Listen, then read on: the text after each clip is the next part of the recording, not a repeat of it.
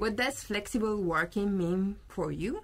For some people, it means being able to choose when to start and finish work or having the opportunity to telework. In that sense, flexible working is a perk that the organization gives to you. For other people, it means working overtime, being available all the time, traveling for their jobs. Here, flexibility is something that employees give to the organization. Past research shows that flexibility is not one thing or the other, but actually both things at the same time. For example, is flexi time a perk or a contribution? Sometimes it may allow you to go to the doctor in the middle of the day, while others it will involve you working late to meet client demands. Perks and contributions are two sides of the same coin.